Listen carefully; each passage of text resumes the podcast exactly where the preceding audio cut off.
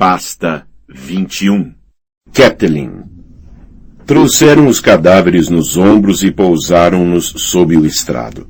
O silêncio caiu sobre o salão iluminado por archotes, e nele, Catelyn conseguiu ouvir vento cinzento uivando a meio castelo de distância. Ele sente o cheiro do sangue, pensou. Através de paredes de pedra e portas de madeira, através da noite e da chuva, mesmo assim reconhece o odor da morte e da ruína. Estava à esquerda de Rob, junto ao cadeirão, e por um momento sentiu-se quase como se estivesse olhando seus próprios mortos, Bran e Rickon. Aqueles rapazes eram muito mais velhos, mas a morte encolhera-os. Nus e molhados pareciam umas coisinhas tão pequenas e tão imóveis que era difícil lembrar deles com vida. O rapaz louro andava tentando deixar crescer uma barba. Uma penugem amarelo clara cobria suas bochechas e seu queixo por cima da ruína vermelha em que a faca transformou a sua garganta. Seus longos cabelos dourados ainda estavam molhados, como se tivesse sido arrancado de um banho. A expressão era a de quem havia morrido em paz, talvez dormindo, mas seu primo de cabelos castanhos tinha lutado pela vida. Seus braços exibiam cortes onde havia tentado parar as lâminas, e gotas vermelhas ainda pingavam das punhaladas que lhe cobriam o peito, a barriga e as costas, como outras tantas bocas sem língua, embora a chuva o tivesse lavado quase por completo. Rob tinha posto a coroa antes de entrar na sala, e o bronze brilhava escuro à luz dos archotes. Sombras esconderam seus olhos quando observou os mortos. Será que ele também vê Bran e Rickon? Catelyn poderia ter chorado, mas já não lhe restavam lágrimas. Os rapazes mortos estavam pálidos devido ao longo encarceramento, e ambos eram de tez clara. Contra a pele lisa e branca, o sangue era chocantemente rubro, insuportável de contemplar. Será que irão colocar Sansa nua sob o trono de ferro depois de a matarem? Irá sua pele parecer assim tão branca, seu sangue tão vermelho? Do exterior chegavam o ruído contínuo da chuva e os inquietos uivos de um lobo. O irmão, Edmore, estava à direita de Rob, com uma mão apoiada no espaldar da cadeira do pai e o rosto ainda inchado de sono. Tinham-no acordado, tal como a ela, batendo em sua porta, na noite cerrada, para arrancá-lo rudemente dos sonhos. Eram bons sonhos, irmão? Sonha com a luz do sol, com risos e com os beijos de uma donzela? Rezo para que sim. Os sonhos dela eram escuros e fustigados por terrores. Os capitães e senhores vassalos de Rob espalhavam-se pelo salão, alguns armados e com as cotas de malha vestidas, outros em vários estados de desalinho e nudez. Sor Reinald e o tio, Sor Rolf, encontravam-se entre eles, mas Rob tinha achado por bem poupar sua rainha daquela monstruosidade. O despenhadeiro não fica longe de Rochedo Casterly, recordou Catelyn. Jane pode perfeitamente ter brincado com esses garotos quando eram crianças. Voltou a baixar o olhar para os cadáveres dos escudeiros Tyon Frey e Willem Lannister e esperou que o filho falasse. Pareceu passar-se muito tempo até que Robb erguesse o olhar dos mortos ensanguentados. Pequeno João, disse, Diga ao seu pai que os traga. Sem uma palavra, pequeno John Umber virou-se para obedecer, com os passos ecoando no grande salão de pedra. Enquanto o grande João introduzia os prisioneiros na sala, Catelyn notou o modo como alguns dos outros homens recuavam para lhes dar espaço, como se a traição pudesse de algum modo ser transmitida por um toque, um olhar, um pouco de tosse. Os captores e os cativos eram muito parecidos, Homens grandes, todos eles, com barbas espessas e cabelos compridos. Dois dos homens de Grande João estavam feridos e três de seus prisioneiros também. Só o fato de alguns terem lanças e outros bainhas vazias os distinguia. Todos usavam camisões de cota de malha ou camisas de anéis cozidos com botas pesadas e mantos grossos, alguns de lã, outros de peles.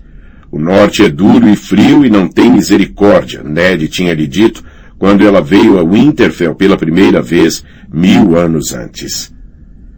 Cinco, disse Rob quando os prisioneiros foram postos à sua frente, molhados e silenciosos. São todos? Eram oito, trovejou o grande João. Matamos dois quando os capturamos e um terceiro está agora agonizando. Rob estudou o rosto dos presos. Foram precisos oito de vocês para matar dois escudeiros desarmados. Ed Mortully interveio. Eles também assassinaram dois de meus homens para chegar à torre, Delp e Elwood. Não foi assassinato só, disse Lord Richard Castark, que não se mostrava mais derrotado pela corda que prendia seus pulsos do que pelo sangue que corria por seu rosto. Qualquer homem que se interponha entre um pai e a sua vingança está pedindo a morte.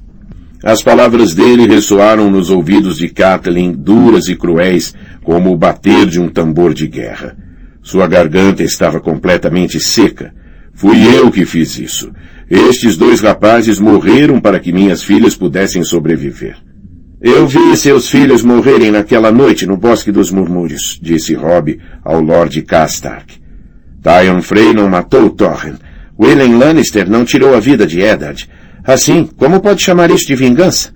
Isso foi uma loucura e um assassinato sangrento. Seus filhos morreram honradamente no campo de batalha, de espada nas mãos. Eles morreram, disse Richard Castark, sem ceder um milímetro. O regicida abateu-os. Estes dois eram da laia dele. Só sangue pode pagar sangue. O sangue de crianças? Rob apontou para os cadáveres. Que idade eles tinham? Doze anos? Treze? Escudeiros. Morrem escudeiros em todas as batalhas. Sim, morrem lutando. Tyon Frey e William Lannister entregaram as espadas ao Bosque dos Murmúrios. Eram prisioneiros, trancados numa cela, adormecidos, desamarrados. Garotos, olhe para eles. Lord Castark preferiu olhar para Catelyn. Diga a sua mãe para olhar para eles, falou. Ela matou-os tanto quanto eu. Catelyn apoiou uma mão no espaldar da cadeira de Robb. O salão pareceu girar à sua volta. Sentiu-se prestes a vomitar. Minha mãe não teve nada a ver com isso, disse Rob, irritado. Isso foi obra sua. O assassinato foi seu. A traição foi sua. Como pode ser traição matar Lannisters quando não é traição libertá-los? Perguntou rudemente Castark. Vossa Graça esqueceu-se de que estamos em guerra com o Rochedo Casterly? Na guerra, matam-se os inimigos. Seu pai não lhe ensinou isso, rapaz? Rapaz! Com o punho revestido de cota de malha, Grande João deu uma bofetada que deixou Richard Castark de joelhos. Deixe-o! A voz de Rob ressoou com autoridade. Amber afastou-se do cativo. Lord Castark cuspiu um dente. Sim, Lord Amber. Deixe-me para o rei. Ele pretende me dar uma descompostura antes de me perdoar. É assim que ele lida com a traição, o nosso rei no norte. Sorriu um sorriso úmido e vermelho. Ou será que devo chamá-lo de rei que perdeu o norte, vossa graça? Grande João tirou uma lança das mãos do homem que estava ao seu lado e ergueu-a sobre o ombro. Deixe-me atravessá-lo, senhor. Deixe-me abrir a barriga dele para vermos a cor de suas tripas. As portas do salão abriram-se com estrondo e Peixe Negro entrou com água escorrendo do manto e do elmo. Homens de armas Tully seguiram-no enquanto lá fora relâmpagos cruzavam o céu e uma chuva forte e negra assolava as pedras de Correrio. Sor Brinden tirou o elmo e caiu sobre um joelho. Vossa Graça! Foi tudo o que disse, mas seu tom lúgubre falava por si. Ouvirei em privado o que Sor Brinden tem a dizer, na sala de audiências. Rob levantou-se. Grande João, mantenha Lord Castak aqui até a minha volta e enforque os outros sete. Grande João abaixou a lança. Até os mortos? Sim. Não quero essa gente conspurcando os rios do senhor meu tio. Que alimentem os corvos. Um dos prisioneiros ajoelhou-se. Misericórdia, senhor. Eu não matei ninguém. Fiquei só à porta de vigia por causa dos guardas. Rob refletiu naquilo por um momento. Conhecia as intenções de Lord Rickard. Viu as facas desembainhadas? Ouviu os gritos, as súplicas de misericórdia? Sim, mas não participei. Era só o vigia, juro. Lord Humber, disse Rob. Este era só o vigia. Enforque-o por último para que possa vigiar a morte dos outros. Mãe, tio, venham comigo, por favor. Deu as costas enquanto os homens de Grande João cerravam fileiras em volta dos prisioneiros e os levavam do salão sob a ameaça de lanças. Lá fora os trovões ribombavam e estrondeavam, tão alto que parecia que o castelo estava ruindo em volta de seus ouvidos. Será este o som de um reino desmoronando? perguntou Kathleen a si mesma. Estava escuro dentro da sala de audiências, mas pelo menos o som dos trovões era abafado por mais uma parede de pedra. Um criado entrou com uma candeia de azeite para acender a lareira, mas Rob mandou-o embora e ficou com a candeia. Havia mesas e cadeiras, mas só Edmure se sentou e levantou-se quando percebeu que os outros permaneceram em pé. Rob tirou a coroa e pousou-a na mesa à sua frente. Peixe Negro fechou a porta. Os Castark desapareceram. Todos? Seria ira ou desespero o que pesava daquela maneira na voz de Rob. Nem mesmo Catelyn tinha certeza. Ah, todos os guerreiros, respondeu Sorbrinden. Algumas seguidoras de acampamento e criados foram deixados com os feridos. Interrogamos tantos quantos foram necessários para nos certificarmos da verdade. Começaram a partir ao cair da noite, escapando a princípio um a um ou dois a dois, e depois em grupos maiores. Foi ordenado aos feridos e criados que mantivessem as fogueiras acesas, para que ninguém soubesse que tinham partido. Mas depois que começou a chover, deixou de valer a pena. Irão voltar a se agrupar longe de Corre Rio? perguntou Rob. Não. Espalharam-se à caça, Lord Castark jurou oferecer a mão de sua filha donzela a qualquer homem, bem ou mal nascido, que lhe traga a cabeça do regicida. Que os deuses nos valham. Catelyn voltou a sentir náuseas. Quase trezentos cavaleiros e duas vezes mais montarias desaparecidos na noite. Robb esfregou as têmporas no local onde a coroa havia deixado sua marca, na pele macia acima das orelhas. Todas as forças de cavalaria de Calhoun perdidas. Perdidas por mim. Por mim, que os deuses me perdoem. Kathleen não precisava ser um soldado para compreender a armadilha em que Rob se encontrava. Por ora controlava as terras fluviais, mas seu reino estava cercado de inimigos por todos os lados, exceto pelo leste, onde Liza se empoleirava em seu cume de montanha. Até o tridente estava pouco seguro desde que o senhor da travessia retirara sua fidelidade, e agora perdemos também os Castark. Nem uma palavra sobre isso deve sair de Correrio, disse Edmure. Lord Tywin faria... Os Lannister pagam as suas dívidas, sempre dizem isso. Que a mãe nos guarde quando ele souber. Sansa. As unhas de Catelyn enterraram-se na carne macia das palmas de suas mãos, Tal foi a força com que cerrou os punhos. Rob lançou a Edmure um frio olhar. Quer me transformar num mentiroso além de um assassino, tio? Não precisamos falar nenhuma falsidade. Basta não dizer nada.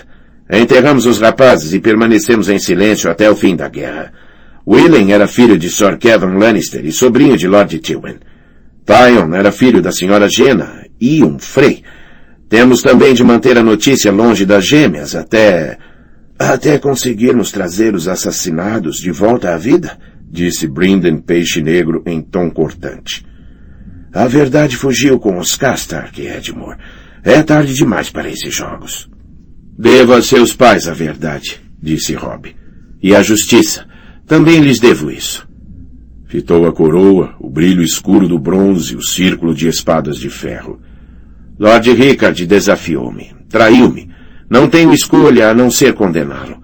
Só os deuses sabem o que fará a infantaria Castark, que está com Lucy Bolton, quando lhes chegar a notícia de que executei seu sucerano por traição. Bolton precisa ser prevenido. O herdeiro de Lord Castark também estava em Arrenhal, recordou-lhe Sor Brindan. O filho mais velho, aquele que os Lannister capturaram no Ramo Verde. Erion. Chama-se Erion. Rob soltou uma gargalhada amarga. um rei faz bem em conhecer o nome de seus inimigos, não acha? Peixe Negro lançou-lhe um olhar astuto. Sabe disso, com certeza? Que isso fará do jovem Castark seu inimigo? O que mais poderá acontecer? Estou prestes a matar o pai dele. Não é provável que me agradeça. Pode agradecer. Há filhos que odeiam os pais, e com um só golpe estará transformando-o no senhor de Carlhold. Rob balançou a cabeça. Mesmo se Erion fosse esse tipo de homem, nunca poderia perdoar abertamente o homem que matou seu pai. Seus próprios homens iriam se voltar contra ele. Estamos falando de nortenhos, tio. O norte tem memória. Então perdoe-o, sugeriu Edmure Tully. Rob fitou-o com franca incredulidade. Sob aquele olhar, o rosto de Edmure corou. Poupe sua vida, quero dizer. Não gosto mais da ideia do que você, senhor. Ele também matou homens meus. O pobre Delp tinha acabado de se recuperar do ferimento que Sor Jaime lhe infligiu. Castark deve ser punido, certamente. Mantenha-o acorrentado. Um refém? disse Catelyn. Poderia ser melhor. Sim, um refém. O irmão tomou a sua reflexão por concordância. Diga ao filho que desde que permaneça leal, o pai não será maltratado. Caso contrário, agora não temos esperança de reconquistar os Frey, nem que eu me oferecesse para casar com todas as filhas de Lord Valder e transportasse sua liteira. Se também perdermos os Castark, que esperança nos restará? Que esperança? Rob suspirou, afastou os cabelos dos olhos e disse. Nada nos chegou de Sir Roderick no norte. Nenhuma resposta veio de Valder Frey à nossa nova oferta. Recebemos apenas silêncio do ninho da águia. Apelou a mãe. Sua irmã não nos responderá? Nunca? Quantas vezes terei de lhe escrever? Não quero acreditar que nenhuma das aves chegou até ela. Kathleen percebeu que o filho queria ser confortado. Queria que ela lhe dissesse que tudo ficaria bem. Mas seu rei precisava da verdade. As aves chegaram ao ninho da águia. Embora ela possa lhe dizer que não, se alguma vez chegarem a falar do assunto. Não espere ajuda desse lado, Rob. Liza nunca foi corajosa. Quando éramos meninas, ela fugia e escondia-se sempre que fazia algo errado. Talvez pensasse que o senhor nosso pai esqueceria de se zangar com ela, caso não fosse capaz de encontrá-la. Agora é a mesma coisa. Ela fugiu de Porto Real por medo, para o lugar mais seguro que conhece, e recolhe-se em sua montanha com a esperança de que todos a esqueçam. Os cavaleiros do vale poderiam fazer toda a diferença nesta guerra, disse Rob. Mas se ela não quer lutar, que assim seja. Só lhe pedi que nos abrisse o portão sangrento e nos desse navios em Vila Gaivotas para nos levar ao norte. A estrada de altitude seria difícil, mas não tão difícil quanto abrir caminho pelo gargalo, lutando. Se conseguisse desembarcar em Porto Branco, poderia flanquear Fosso Cailin e expulsar os homens de ferro do norte em meio ano. Isso não acontecerá, senhor, disse Peixe Negro. Cat tem razão. A senhora Liza é temerosa demais para deixar entrar um exército no vale. Qualquer exército. O portão sangrento permanecerá fechado. Então que os outros a levem, praguejou Rob, numa fúria causada pelo desespero. E o maldito Richard Castark também. E Greyjoy, Walter Frey, Tywin Lannister e todos os outros. Pela bondade dos deuses, por que alguém haveria de querer ser rei? Quando todos estavam gritando Reino Norte, Reino Norte, eu disse a mim mesmo, jurei a mim mesmo, que seria um bom rei, tão honrado quanto o pai, forte, justo, leal para com os meus amigos e bravo quando enfrentasse os inimigos. Agora sequer sei distingui-los uns dos outros. Como foi que tudo isso ficou tão confuso? Lord Rickard lutou ao meu lado em meia dúzia de batalhas. Os filhos dele morreram por mim no Bosque dos Murmúrios. Tyon Frey e William Lannister eram meus inimigos, mas agora tenho de matar o pai de meus amigos mortos por causa deles. Olhou-os. Os Lannister vão me agradecer pela cabeça de Lord Rickard. E os Frey? Não, disse Brinden Peixe Negro, direto como sempre. Mas há um motivo para poupar a vida de Lord Rickard e mantê-lo como refém, insistiu Edmure. Robb estendeu ambas as mãos para baixo, ergueu a pesada coroa de bronze e ferro e voltou a colocá-la na cabeça, e de repente era um rei novamente. Lord Rickard morre. Mas por quê? perguntou Edmure. Foi você mesmo que disse. Eu sei o que disse, tio. Não muda o que tenho de fazer. As espadas de sua coroa encostavam-se, rígidas e negras, contra sua testa. Em batalha poderia ter matado Tyon e Willem em pessoa, mas isso não foi uma batalha. Eles estavam dormindo em suas camas, nus e desarmados, na cela em que os coloquei. Rickard Castark matou mais do que um Lannister e um Frey. Matou a minha honra. Tratarei dele à alvorada. Quando o dia nasceu, cinzento e gelado, a tempestade se reduzira a uma chuva contínua. Mesmo assim, o bosque sagrado estava repleto de gente.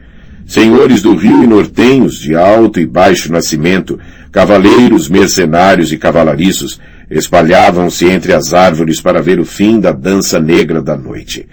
Edmur dera ordens e um cepo de carrasco fora colocado em frente à árvore coração. Chuva e folhas caíam em volta deles quando os homens de Grande João atravessaram a multidão com Lord Richard Castark, ainda de mãos atadas.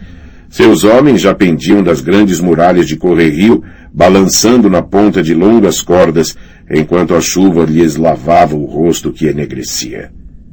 Lio Longo esperava do lado do cepo, mas Rob tirou o machado de sua mão e ordenou-lhe que se afastasse. Isso é tarefa minha, disse.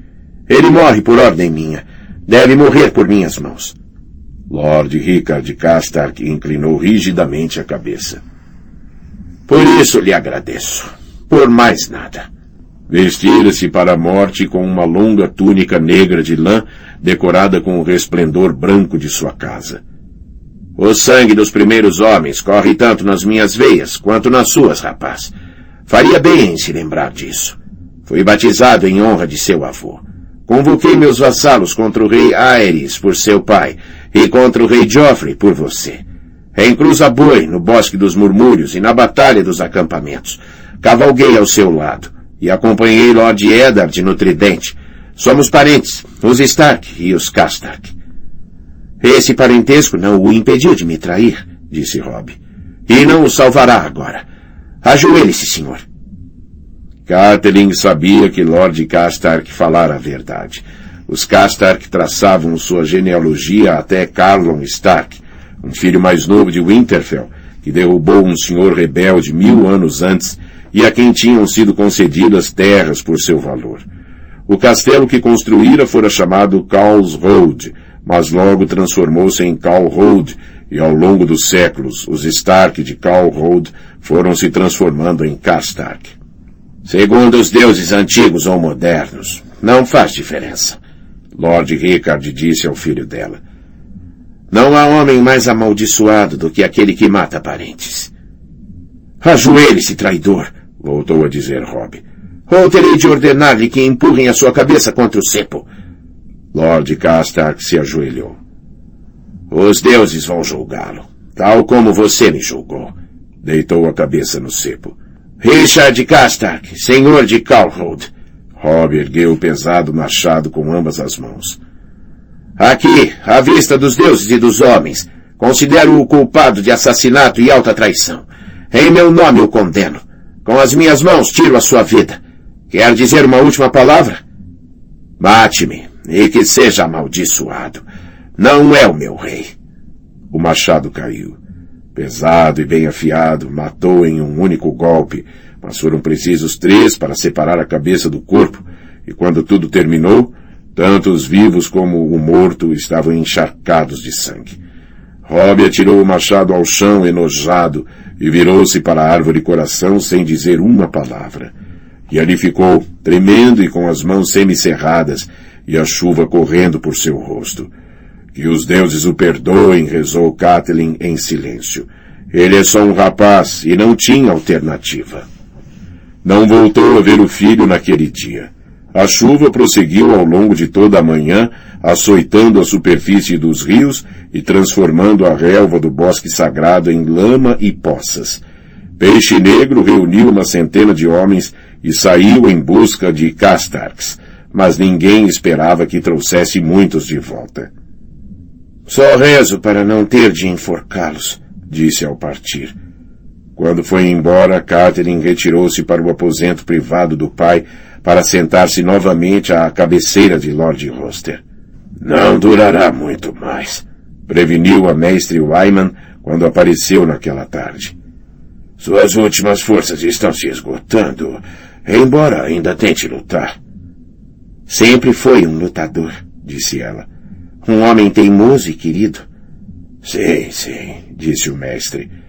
Mas esta é uma batalha que não pode ganhar. É hora de pousar a espada e o escudo. É hora de se render. De se render, pensou ela, de fazer a paz. O mestre estaria falando de seu pai ou de seu filho. Ao cair da noite, Jane Westerling veio visitá-la. A jovem rainha entrou timidamente no aposento privado. Senhora Kathleen, não quer incomodá-la? É muito bem-vinda aqui, Vossa Graça. Kathleen estava bordando, mas pôs a agulha de lado. Por favor, chame-me de Jane. Não me sinto como uma graça. E, no entanto, é o que é. Por favor, venha sentar-se, Vossa Graça. Jane. Ela sentou-se junto à lareira e alisou ansiosamente a saia. Como quiser. Como posso servi-la, Jane? É Rob, disse a garota. Ele está tão infeliz, tão, tão zangado e desconsolado.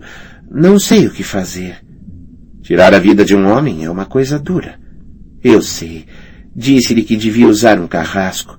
Quando Lord Tywin envia um homem para a morte, tudo o que faz é dar a ordem. Assim é mais fácil, não acha? Sim, disse Kathleen. Mas o senhor, meu esposo, ensinou aos filhos que matar nunca deve ser fácil. Ah, a rainha Jane umedeceu os lábios. Rob não comeu o dia inteiro. Mandei que Roland lhe levasse um bom jantar, costelas de javali com cebolas cozidas e cerveja, mas nem tocou no prato. Passou a manhã inteira escrevendo uma carta e disse-me para não incomodá-lo. Mas quando a carta ficou pronta, queimou-a. Agora está sentado, olhando uns mapas. Perguntei-lhe o que procurava, mas não me respondeu. Acho que nem sequer me ouviu. Nem quis mudar de roupa. Passou o dia inteiro molhado e ensanguentado. Eu quero ser uma boa esposa para ele. Quero mesmo, mas não sei como ajudar. Não sei como animá-lo ou reconfortá-lo. Não sei de que precisa. Por favor, senhora, é a mãe dele. Diga-me o que devo fazer. Diga-me o que devo fazer. Catherine poderia fazer a mesma pergunta se seu pai estivesse em condições de responder, mas Lord Roster tinha partido ou estava perto disso. O seu Ned também. E também Bran e Rickon, e a mãe e Brandon, há tanto tempo. Só lhe restava Rob. Rob e a esperança que se desvanecia de recuperar as filhas. Às vezes, disse Kathleen lentamente, a melhor coisa que podemos fazer é nada. Quando cheguei a Winterfell, sentia-me magoada, sempre que Ned ia ao bosque sagrado e lá se sentava sob a árvore coração. Sabia que parte de sua alma estava naquela árvore, uma parte que eu nunca partilharia mas rapidamente percebi que sem essa parte ele não teria sido Ned. Jane, filha, você casou com o Norte, tal como eu fiz. E no Norte os invernos chegam. Tentou sorrir. Seja paciente. Seja compreensiva. Ele a ama e precisa de você. E voltará para você bem depressa. Talvez nesta mesma noite. Procure estar lá quando ele fizer isso. É tudo o que posso lhe dizer. A jovem rainha escutou arrebatada. Estarei, disse quando Kathleen terminou. Estarei lá. Pôs-se em pé. Devia voltar. Ele pode ter sentido a minha falta. Verei. Mas se ainda estiver com seus mapas, serei paciente. Faça isso, disse Kathleen, mas quando a garota chegou à porta, lembrou-se de mais uma coisa. Jenny, chamou-a. Há algo mais que Rob precisa de você embora ele próprio talvez não saiba ainda. Um rei precisa de um herdeiro. A garota sorriu ao ouvir aquilo. Minha mãe diz o mesmo. Ela faz uma poção para mim com ervas, leite e cerveja para ajudar a me tornar fértil. Bebo todas as manhãs. Disse a Rob que tenho certeza que vou lhe dar gêmeos. Um Eddard e um Brandon. Ele gostou da ideia, acho eu. Nós, nós tentamos quase todos os dias, senhora. Certos dias, duas vezes ou mais. A garota corou de uma forma encantadora. Eu vou esperar um bebê em breve, prometo. Rezo a nossa mãe no céu todas as noites. Muito bem. Juntarei também as minhas preces.